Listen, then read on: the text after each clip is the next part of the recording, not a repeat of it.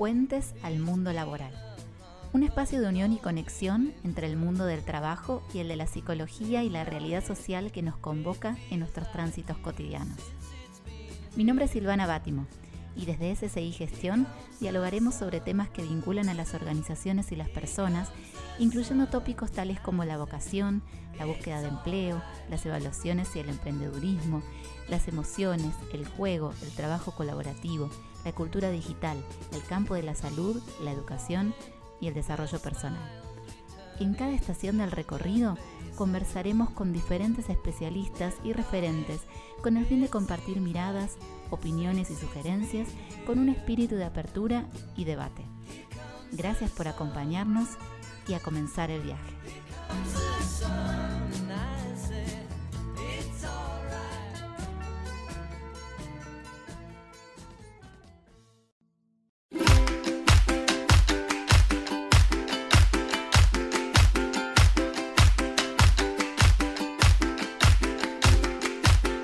Hola a todos, bienvenidos nuevamente a un episodio de Puentes al Mundo Laboral.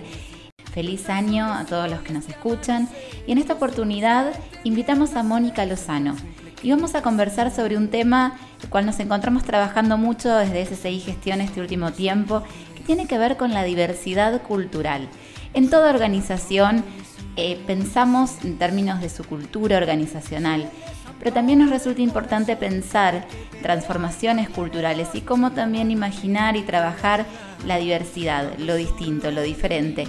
Y en esta oportunidad vamos a hacer foco en un área que nos parece apasionante, que es cómo también brindar oportunidades de inclusión a personas con habilidades diversas, con eh, capacidades diferentes y cómo incluir también la discapacidad dentro de entornos laborales y qué beneficios puede traer también para las organizaciones poder incorporar esta modalidad y esta mentalidad de trabajo. Con lo cual tenemos una charla muy interesante, esperamos que la disfruten, que disfruten este viaje en este octavo episodio y gracias por acompañarnos.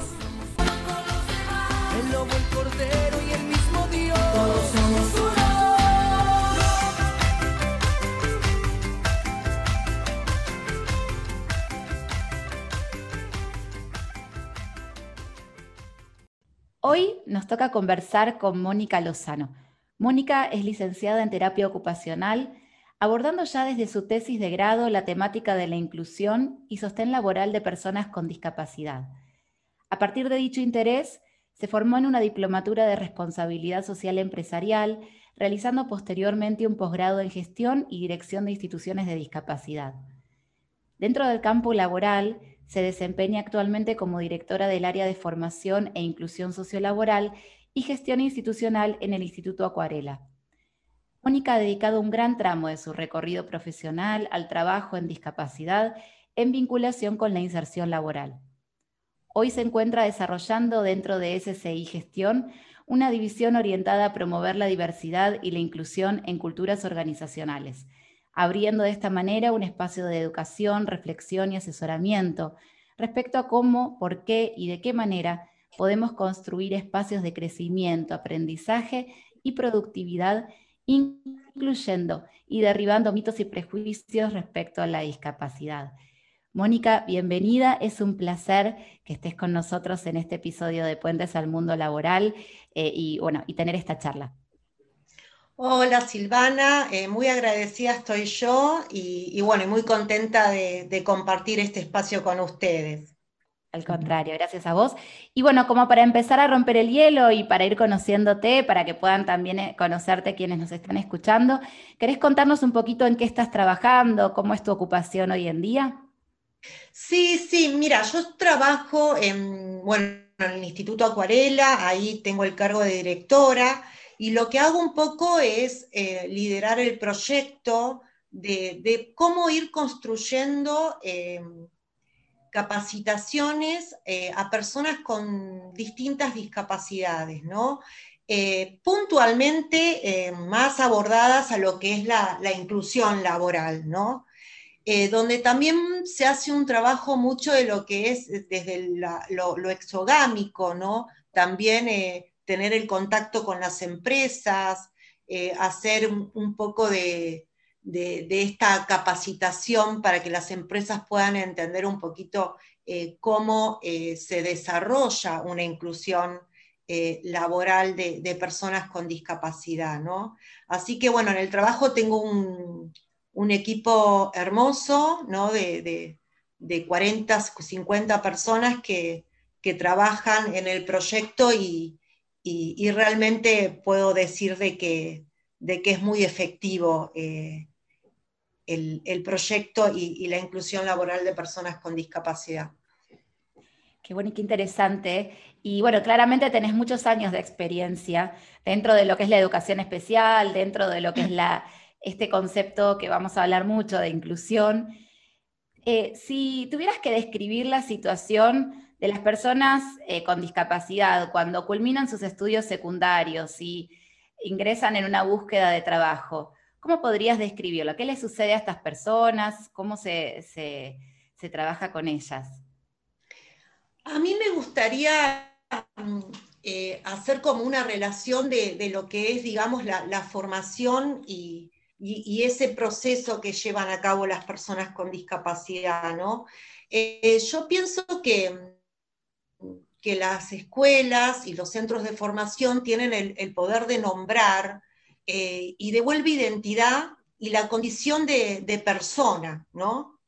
Y, entender a la escuela y la diversidad humana como, como valor de, de transformar y crear nuevas realidades.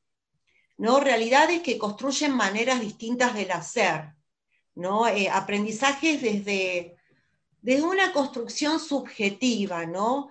Y, cuando hablo de, subjetivo, eh, lo pienso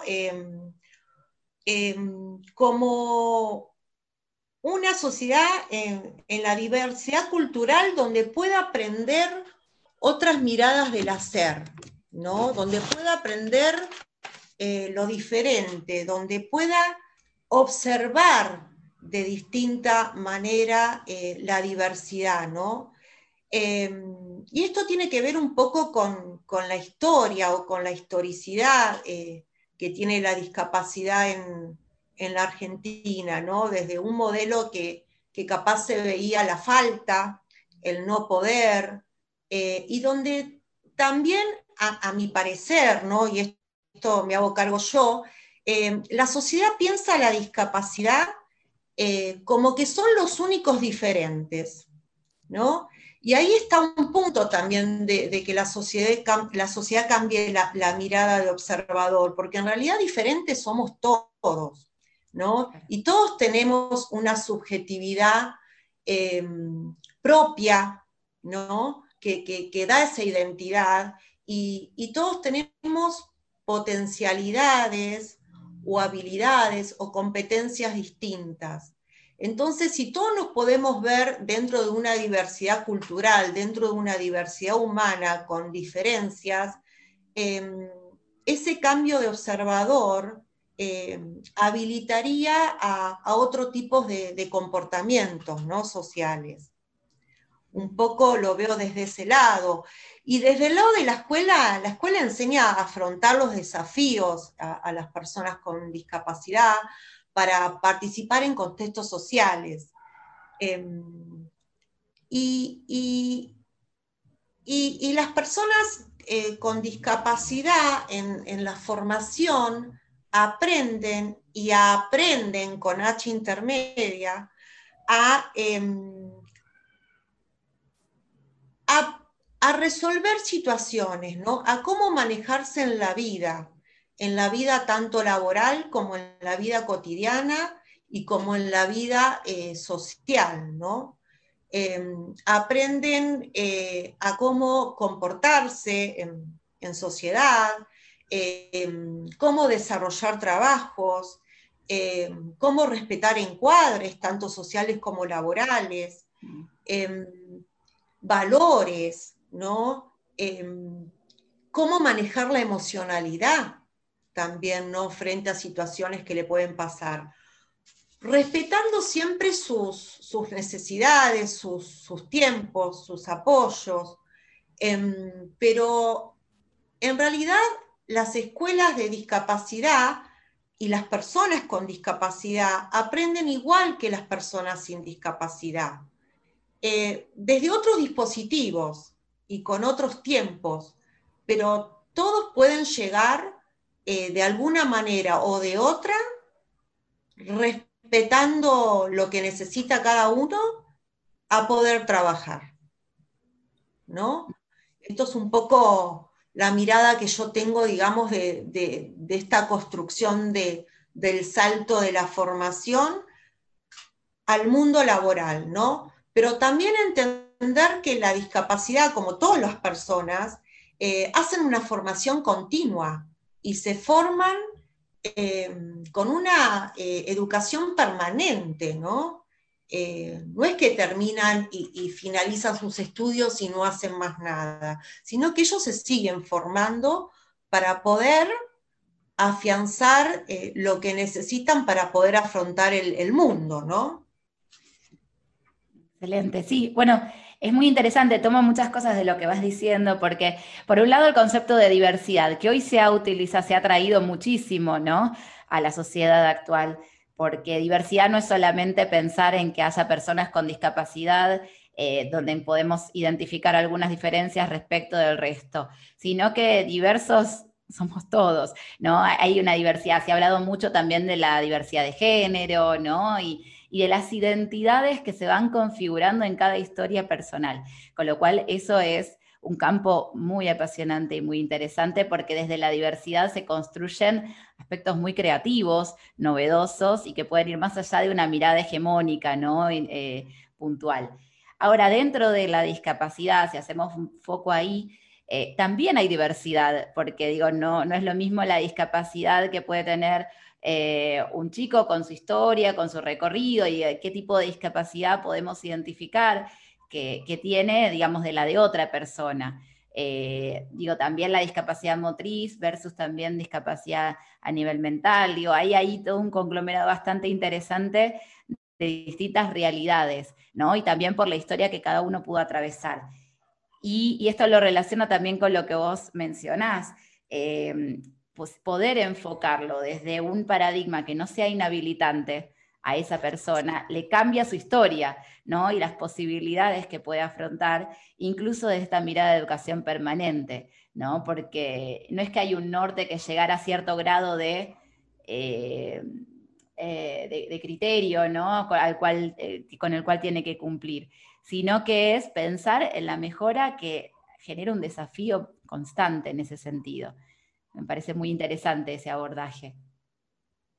Sí, sí, es, eh, es muy interesante y realmente ahora con el, con el nuevo paradigma, que ahora eh, está el paradigma del modelo social, ¿no? Que, habla un poco de que los contextos discapacitan eh, a las personas con discapacidad, ¿no? Y, tiene que ver con eso, con, con dar vuelta un poco y que la sociedad también se haga un poco cargo de que, discapacitan ellos eh, a las personas con, discapacidad. Y, bien nombradas personas con discapacidad, porque ellos mismos se nombran como personas con discapacidad, pero en esa discapacidad hay capacidad, ¿no? Y, ahí tiene que estar puesta la mirada, cuando uno eh, mira a una persona con discapacidad poder preguntarse, ¿no? Bueno, ¿qué podés hacer?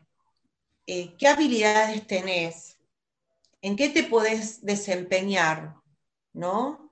Eh, y, en ese diálogo les puedo asegurar que van a encontrar muchas posibilidades, realmente. Sí, yo creo que, a ver, nosotros mismos nos hacemos permanentemente la pregunta, eh, yo suelo trabajar en orientación vocacional y cuando trabajamos en orientación vocacional, eh, en el secundario, por ejemplo, la pregunta a cualquier chico es, bueno, ¿qué fortalezas identificás? ¿Qué debilidades identificás?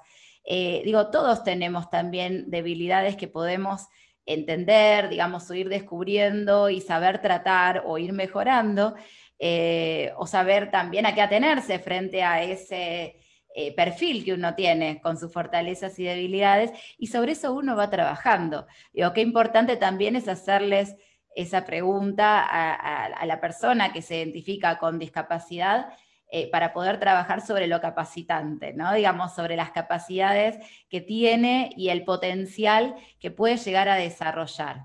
Con lo que estás diciendo, mira, me, hiciste acordar, hay un, modelo que se llama el, modelo de la caja, no sé si lo conoces.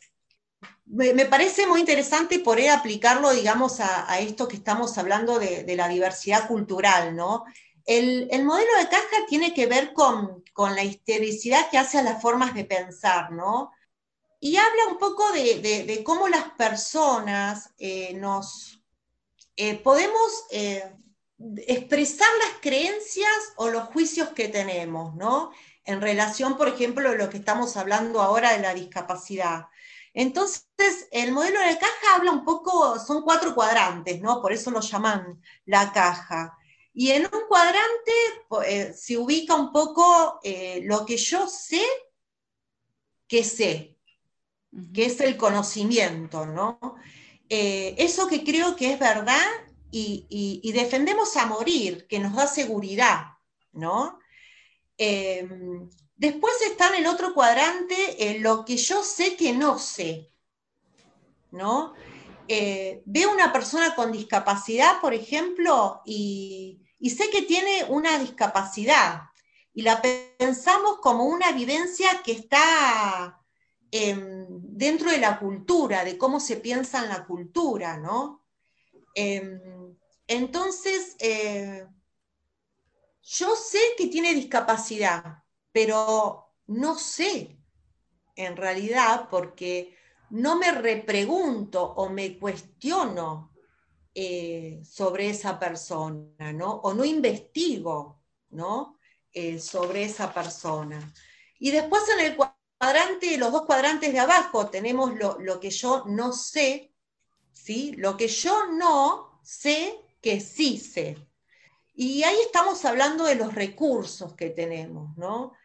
Y cómo vamos a manejar esos recursos de repente si vos te podés preguntar, o las personas se pueden preguntar, lo que no sé que sí sé, que se puedan preguntar, a ver, ¿cómo me siento yo cuando hablo con una persona con discapacidad? ¿Qué miedos tengo? ¿No? Si vos te haces esas preguntas, em, vas a ir logrando respuestas, ¿no? Desde tu ser. Y en esas respuestas vas a ir encontrando otras preguntas y de ahí vas a ir yendo a, buscar ese conocimiento, ¿no? Para poder tener otra perspectiva eh, desde lo que es la, discapacidad, ¿no? Y en el último cuadrante tenemos lo que yo no sé que no sé. Y ahí estamos hablando de, la ceguera, ¿no? que es, ese es el espacio de incertidumbre, ¿no? Y muchas veces la incertidumbre, y esto también lo llevo a, las, a las, organizaciones, digamos, desde, mi experiencia, que muchas organizaciones tienen eh, temor o miedo de, incluir a personas con discapacidad.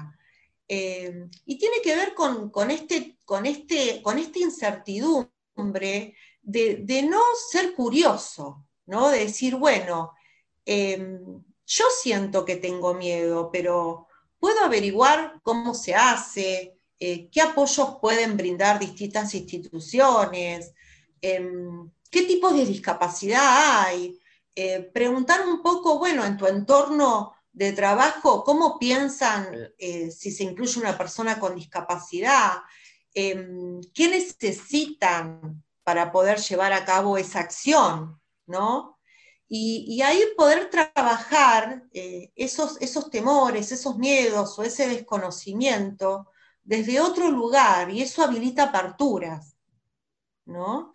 Entonces, ese lugar de, ceguera o, ese lugar de, esos recursos que tiene cada uno, poder eh, sacarlos a la luz y, ir perdiendo eh, esa, ese temor o ese miedo a, hacer algo distinto y algo que de repente uno piensa, bueno, pero yo no sé cómo lo voy a tratar o, yo no sé cómo hacer. Y bueno, eh, podemos enseñarlo, podemos acompañarlo, eh, podemos transitarlo, ¿no?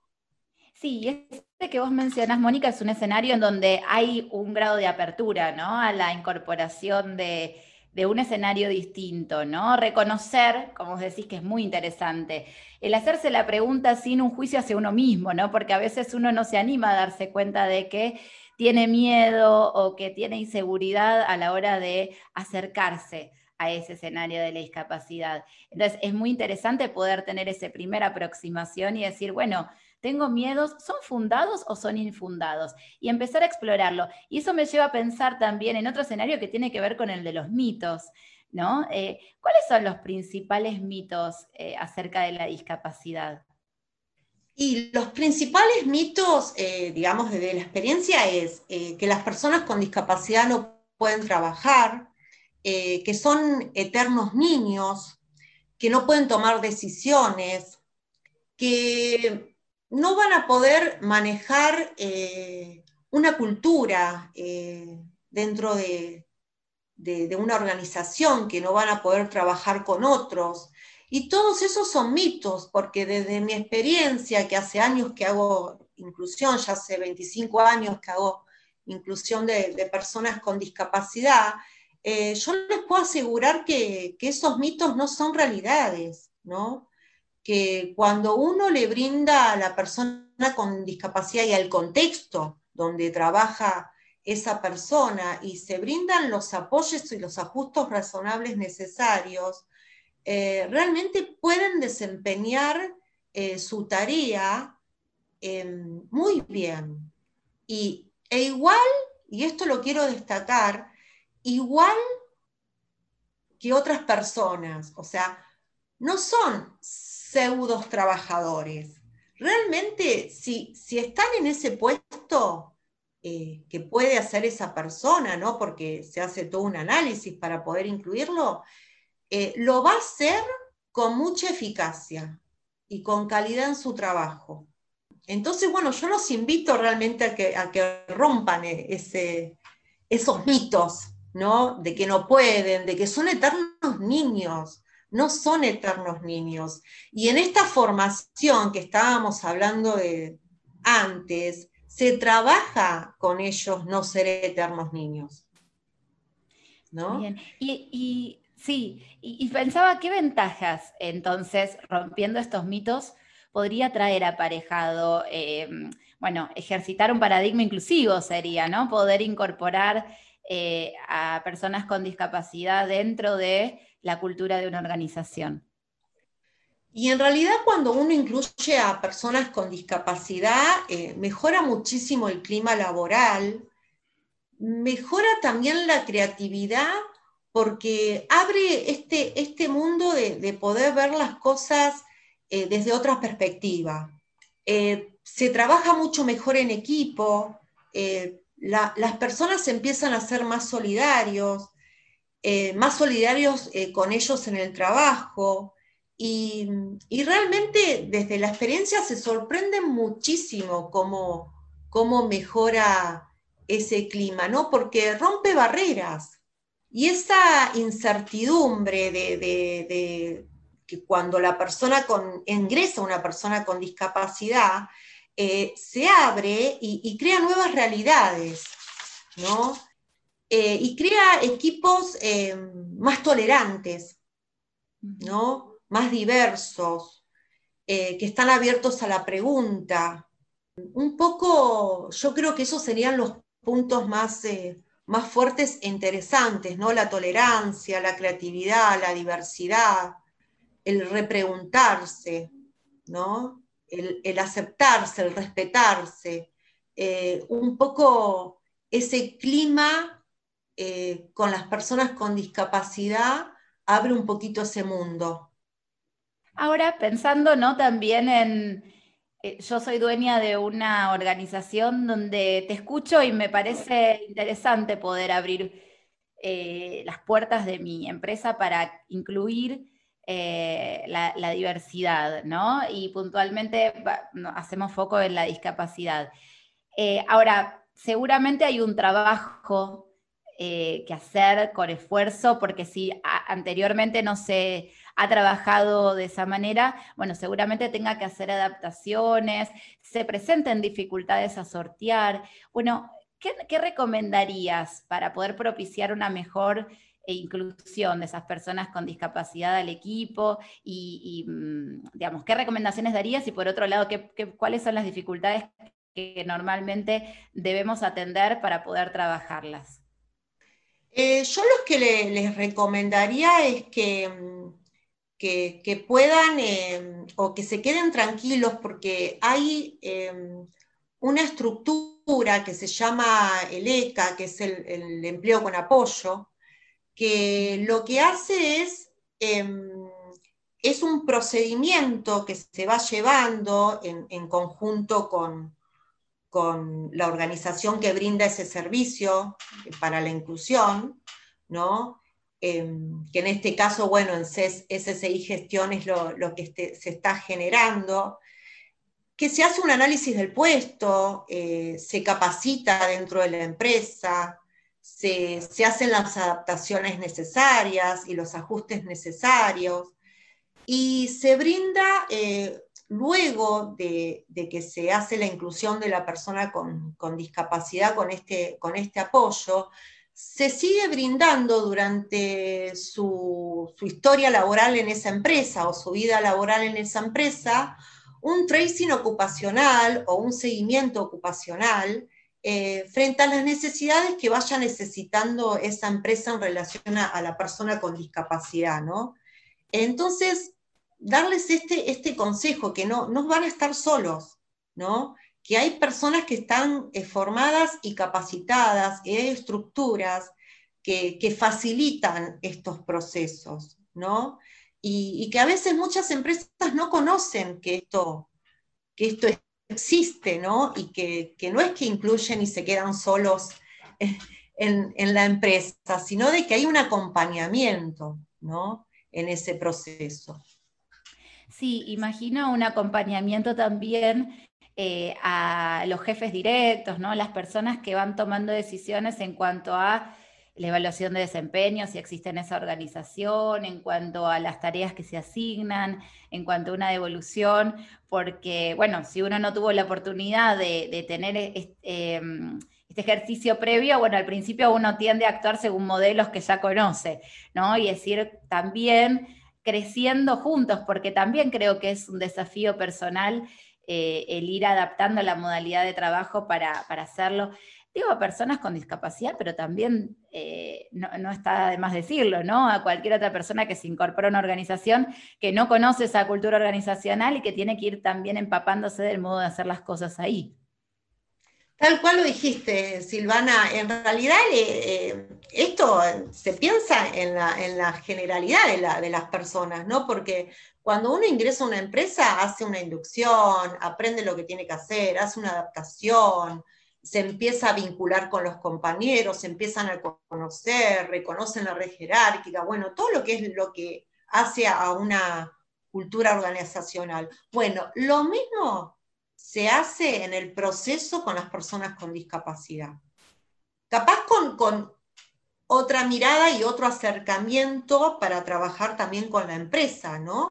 Eh, y con las personas que, van a estar eh, con, las personas con discapacidad, con recursos humanos, con los jefes, con los supervisores, con los compañeros de trabajo. Eh, es un trabajo muy holístico y muy, muy de, relaciones y muy vinculante, ¿no? Tal cual. Hoy se habla mucho de eh, las empresas, ¿no? En las organizaciones, del tema de cambio cultural.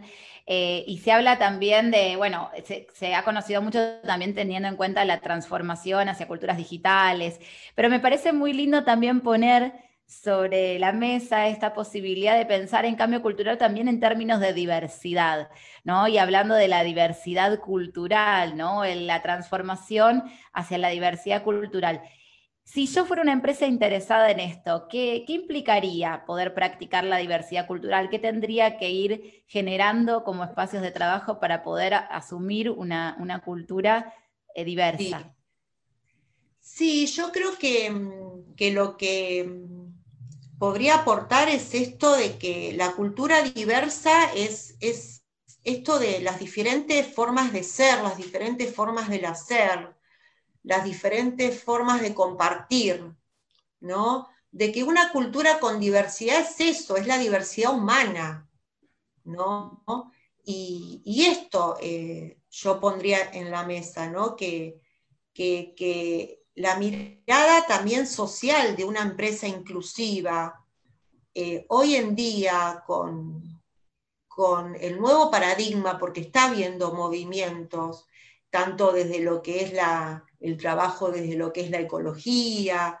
Eh, también em, se, observa de manera distinta ¿no? a una empresa que, incluye. Eh, si doy un ejemplo, por ejemplo, Walmart es una empresa que incluye hace muchísimos años en la Argentina. Y, realmente eh, las personas tienen una mirada cuando vos hablás, porque ven muchas personas con discapacidad trabajando, discapacidad motriz, discapacidad intelectual, sordera, ceguera, cualquier tipo de discapacidad. Y algo que quiero recalcar, que tampoco se conoce, porque se piensa que las personas con discapacidad no tienen títulos, ¿no? Y todas las personas con discapacidad que hacen una formación tienen un título, de acuerdo a sus posibilidades, pero muchas tienen títulos universitarios, títulos terciarios, eh, títulos de formación laboral. O sea, hay distintos tipos de titulaciones y muchas de ellas son profesionales, ¿no? Porque también pensemos, también en esto que traes vos de la diversidad cultural, es que una piensa, que, la discapacidad está en el otro, ¿no? Pero existen también las discapacidades adquiridas, eh, que te pueden pasar en el transcurso de la vida, no naciendo con una discapacidad. ¿no? Y, no hablo solo de, que puedas tener un ACV o un accidente automovilístico, sino simplemente de que capaz te quebraste la mano o, te quebraste la pierna. Bueno, ahí estás en una situación eh, temporal de cierta discapacidad, ¿no? Eh, entonces, bueno, eso, eso también trae la diversidad, porque capaz que en esa persona que, era diestra y justo se fracturó esa mano, bueno, ¿cómo hacemos para ajustarle esa tarea eh, en ese puesto de trabajo que tiene que hacer eh, para que pueda seguir desarrollándolo? ¿No? Tal cual. Entonces, eso también es diversidad.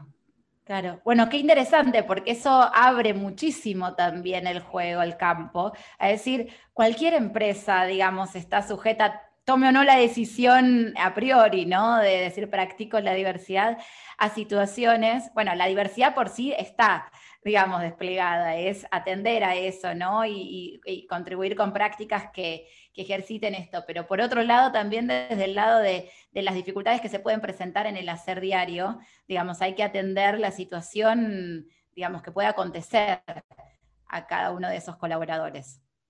Totalmente, totalmente. Entonces, sí, yo pienso la, la diversidad cultural desde, desde los momentos también, desde las situaciones, desde, desde, lo, diverso, ¿no? Lo diverso del mundo en que vivimos. ¿no?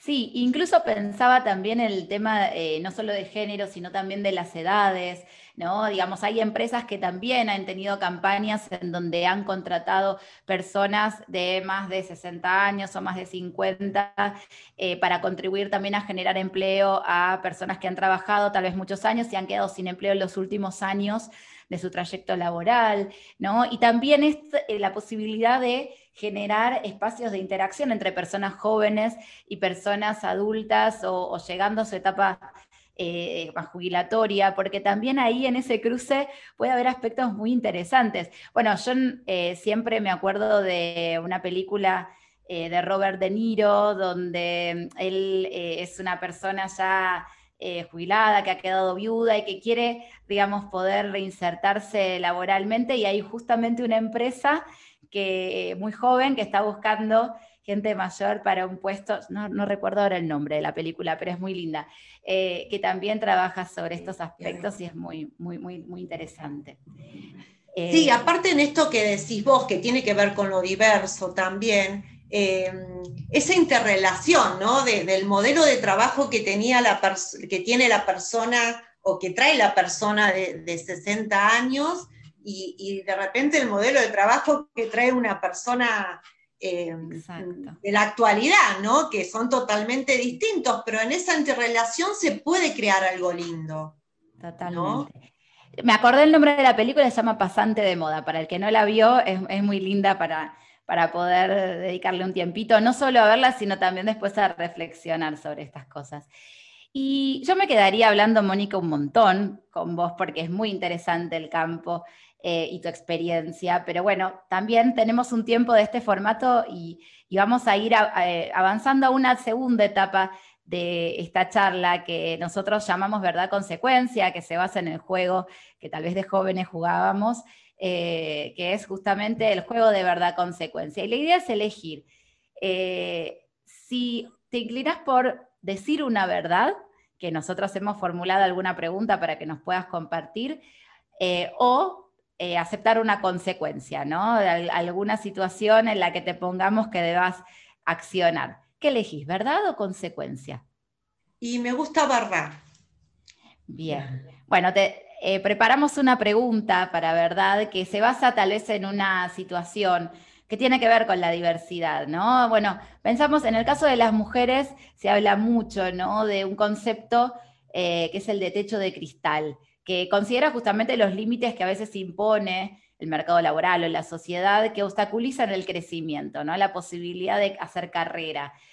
¿Crees que puede hacerse algún paralelismo con el caso de la discapacidad? Hace un ratito hablábamos de contextos que discapacitan.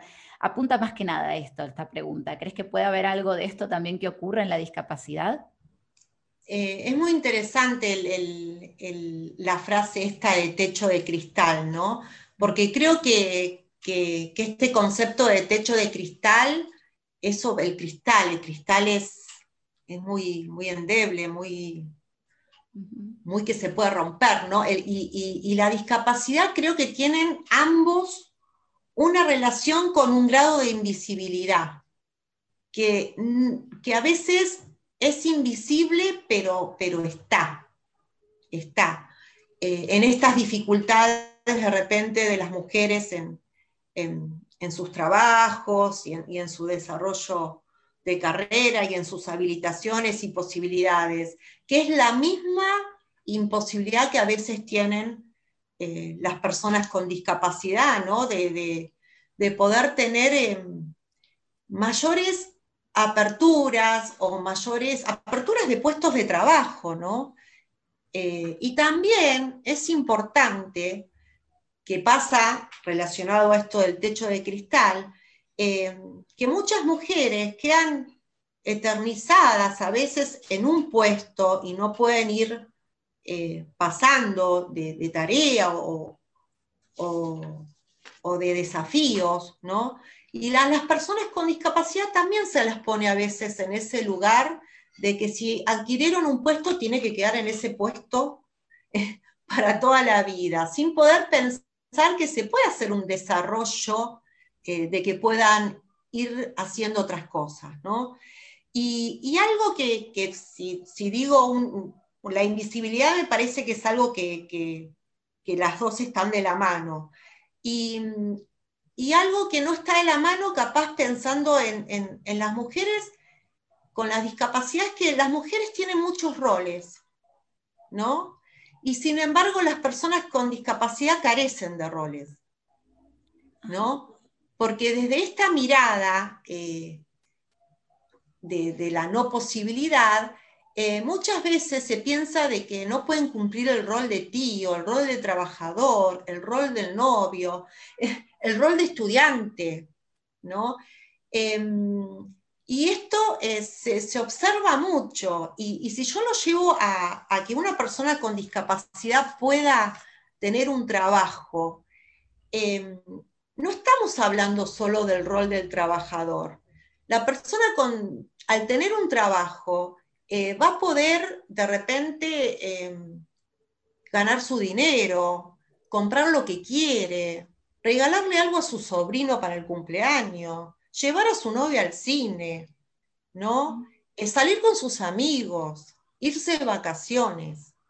Entonces, ahí también, al, dar puestos de trabajo, está generando roles activos, ¿no? E inclusivos. Y que pueda ir descubriéndose la persona en esos roles y en sus intereses, porque digo, también es habilitar el espacio de que la persona con discapacidad pueda descubrir su vocación, que pueda descubrir aquello que, le gusta, que lo desafía. Yo, eh, bueno, me pongo un poco cinematográfica, pero se me, viene a la cabeza otra película que a mí siempre me gustó mucho, que es la historia, la vida real, ¿no? Es, una historia verdadera, de un maestro que sufría de síndrome de Tourette, eh, que es esta discapacidad donde tienen expresiones, digamos, que no pueden controlar, que son tics nerviosos o, por ejemplo, a veces alguna palabra obscena que puedan decir o algún grito, alguna eh, reacción que puede ser vocal o no, o a través del cuerpo, que no pueden controlar.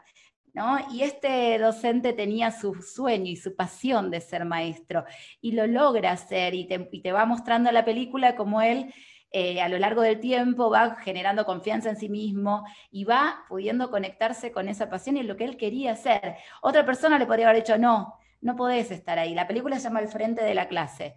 Eh, otro le podría haber dicho, no, con lo que vos tenés, olvídate de estar al frente de una clase. Los chicos se van a asustar, o los chicos se van a reír de vos, o no vas a poder tener una, relación con una chica, en este caso él forma una relación con una chica, eh, y, se va encontrando, digamos, en ese rol, digamos, lo pensé justamente en esto que vos decís, eh, y es muy interesante poder observarlo en esa película.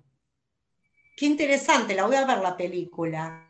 Eh, sí, y seguro que, en la película habrá transcurrido también trabajar eh, esa dificultad que él tenía, ¿no? Eh, con nosotros. Exactamente. Y, volviendo un poquito a lo, anterior, es esto de, que la, la, formación, digamos, en, en, la sociedad, de la mirada a la discapacidad, em, me parece interesante ahora con todo el tema de la inclusión, ¿no? de, educativa, eh, de que los chicos están empezando a ver eh, otras realidades, ¿no? El, la internalización de esto desde la niñez, ¿no? Y a mí mucho me gusta un concepto que, que se llama eh, relantizar y, y, la época del sprint, ¿no? Eh, que nosotros ahora estamos en, una época del sprint, donde todo es rápido, todo es ya, hacemos 50 cosas en el momento, ¿no? Y, poder todos ralentizarnos un poco, ¿no? Y lo asocio un poco a la discapacidad. Ellos van más lento a veces, ¿no? Pero en ese ralentizar, llevado a la normalidad, entre comillas, es esto de poder parar con el sprint y poder ver al otro, ¿no? Y pensar al otro dentro de ese contexto y sus posibilidades. Totalmente, qué lindo mensaje como para, para cerrar esta, esta charla, eh, el poder, bueno, creo que el 2020 también nos convocó a parar un poco, mirarnos y mirar al otro, y bueno, ojalá ese sea un ejercicio que, podamos ir internalizando cada vez más, más allá después de las rutinas y de la adrenalina en la vida de cada uno que muchas veces se, eh, nos lleva, digamos, gran parte del tiempo. Mónica, para, ir cerrando, a quien esté interesado en conocer más sobre este tema, en, poder instruirse, internalizar, ¿hay algún autor o alguna serie de páginas o de lugares donde pueda buscar información, donde pueda nutrirse o consultar? Sí, yo les recomendaría, si quieren investigar en en una página que se llama INICO, eh, eh, que es eh, española, y ahí tienen un montón de información y también de lo que es inclusión y el modelo ELECA, que es del empleo con apoyo. Y también les recomendaría un libro que se llama El empleo de las personas con discapacidad, oportunidades y desafíos, eh, que es de la editorial Dickinson, y los autores son José Luis Rey Pérez y Lourdes Mateo Sanz. Ese es un libro que hace todo un recorrido de, las dificultades que vivencian las personas con discapacidad y experiencias ¿no? Eh, de, de casos reales de personas con discapacidad y cómo se fue haciendo ese desarrollo y también los desafíos que tienen las empresas hoy en día eh, de, ser inclusivas, ¿no? Bárbaro, de tu recomendación.